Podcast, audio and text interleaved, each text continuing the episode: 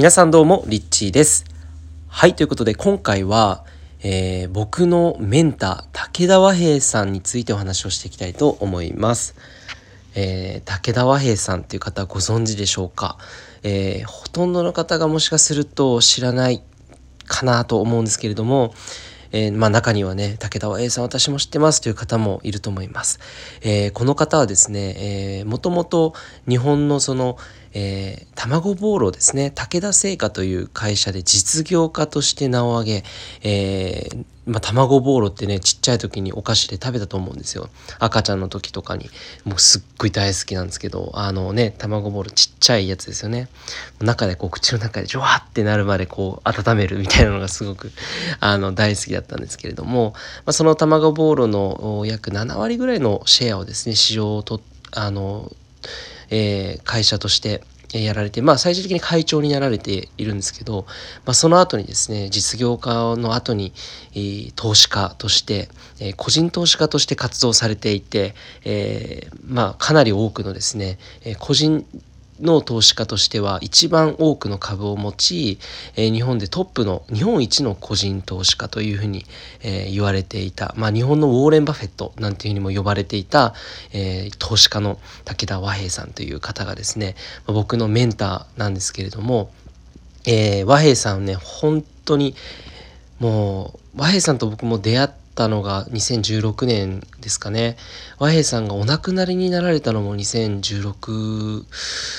年だったかな。2017年か。16年かな、えー、ちょうどですねもうすぐに出会ってすぐにもうお亡くなりになれてしまったんですけれども僕の人生にとっては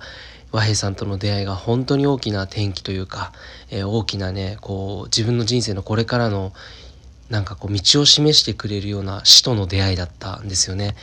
でまあもともとは本田健さんという作家のベストセラー作家の本田健さんのつながりで、えー、和平さんのことを知るきっかけがあったんですけれどもまあその和平さんがやられていた最後のね生前の活動っていうのは何かというとこれから日本がですね、まあ、どんどんとこう不景気に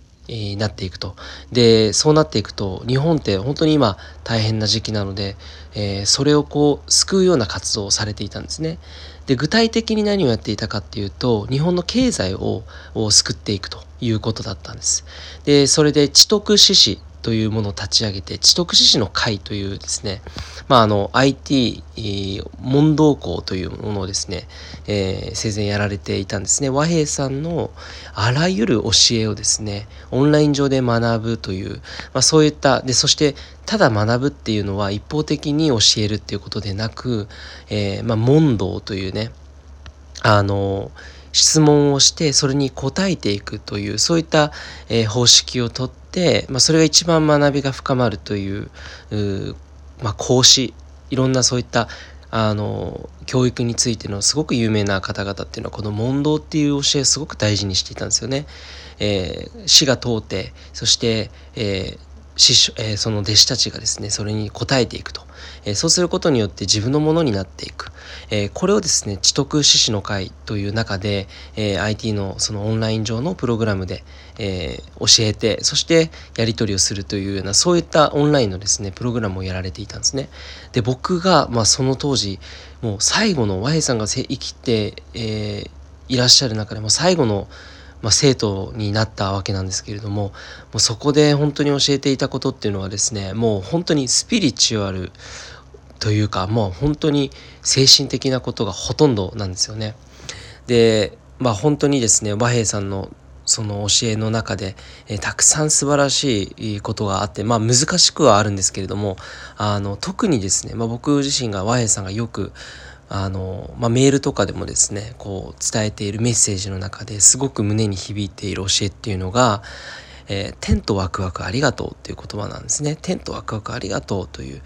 でよくそのまあありがとうね100万遍とかっていうふうに言ってたんですけどありがとうありがとうありがとうを言えばもう本当にそれで、えー、全てがうまくいくということをねおっしゃっていました。で天とワクワクありがとうってこれ3つの言葉って全部がこれ詰まってるなと思っていて、えー、宇宙、まあ、天ですよね。宇宙とそして、えー、ワクワクというこの自分のこの情熱。そして感謝の真心のありがとう。でこの3つがあの和平さんにとってすごくあの大事にされていたものなんじゃないのかなというふうに思うんですね。でここで面白いのが僕はね一番びっくりしたことで言うと和平さんの当時いろんなその過去のブログとかを読んでいてもう結構年配ですよ80代の方だけど毎日ブログを書いているんですよ。で過去に遡って見ていったらですねなんと今からもうかなり昔にですね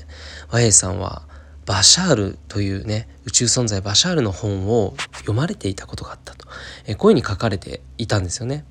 で、まあそこに書かれていたワクワク生きるということをですね、和平さんも自身が自分の人生で実践していくということを、まあその影響を受けたというふうにブログに書かれていらしてですね。で、実際にワクワクボーリングっていうのを名古屋で実際に作って、えー、いたこともですね、書かれていたんですね。そのインスピレーションを受け取って。まあ、そんな風にですね、僕の中で、まあ自分が人生で一番最初に人生の大きな影響を与えてくれた宇宙存在バシャールってがなんと日本一の個人投資家の武田和平さんも影響を受けていた、まあ、これがですね非常に僕の中ではもうびっくりしたことですね。うん。で、実はですね、今日なんでこの音声を撮っているのかっていうと、今日和平さんの誕生日なんです。うん、2月4日。これ、2月4日のね、誕生日に和平さんがやっていた面白いこと、活動があって、で、まあ、彼はですね、本当にみんなが、本当に一人一人がその生きている意味があってみんながそれぞれの魂を輝かして生きようというふうにですね伝えていたんですがそのじゃあその一つの活動として面白い活動をねあの彼はされていたんですね。でそれが純金メダルというね、えー、純金をですね、実際に自分で作って、えー、配るということをね、よくやら、やられていたんですね。で本当にこう上げちゃうんですよね。10g の大体10万円以上する純金をね、人に普通にこうプレゼントしちゃう結構有名なんですよ。で、あの2月4日に生まれた赤ちゃんには全員申請したらえー、自分からもうその赤ちゃんに純金メダルをプレプレゼントするという活動をしていたんですね。で、これが面白いなと思って、なんで和平さんがその純金を配っているのかっていうと、生まれた時から自分はついてるって思うがねっていうふうに言うんですよ。うん。で、赤ちゃんがその、要は大きくなった時に、和平さんから、例えばお母さんがね、大きくなったその赤ちゃんに、昔あなたが生まれた時に、日本一の個人投資家の和平さんが2月4日で同じ誕生日だったからあなたに純金をプレゼントしてくれたんだよって。で、それはもう生まれた時点でもう運がついているということをですね、その生まれた時にメダルをあげることによってその赤ちゃんが大きくなっても自分の人生で絶対にそれを信頼するということをですね、まあ、あの、一つのきっかけとして純金メダルを配るという活動されていたんですよね。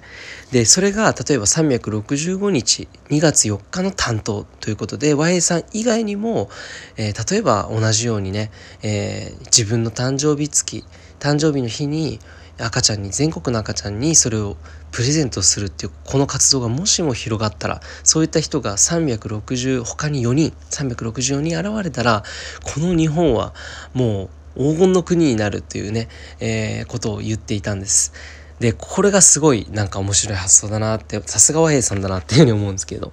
なんかこう、本当に、なんて言うんだろうな、こう、シンプルにこうなったらすごいなっていうことをですね、まあ、和平さんは自らが実践して人に示して、えー、いたという僕の本当に印象があります。で、まあ、実際にお会いしたのは一回きりなんですけれども、まあ、本当に恵まれて僕の母親と弟もね一緒に連れて名古屋のお菓子の城に行ってで和平さんもその時からね、えー、かなり体がもう衰退していたんですけれども衰弱していたんですけれども、えー、それでもですね車椅子に乗って咳を込みながらですねあのその来ていた方々に、まあ、メッセージをたくさん話をされていてですねまあ最終的にはあのお部屋に戻ってあのお話できなくなってしまったんですけれども、まあ、その時にねあのなんか和平さんとお会いできてすごく嬉しかったのを今でも覚えています。えー、まあ、そんな和平さんがですねずっと大事にしている多くの人に伝えているメッセージ、えー、そして、えー、彼がまあその投資家として大事にしていたこと投資家っていうのはその企業の社長さんとかをねこう社長さんだったりとか企業を作っている人を応援する、え、ことですね。活動されているんですけどマヘさんが面白いのは失敗している社長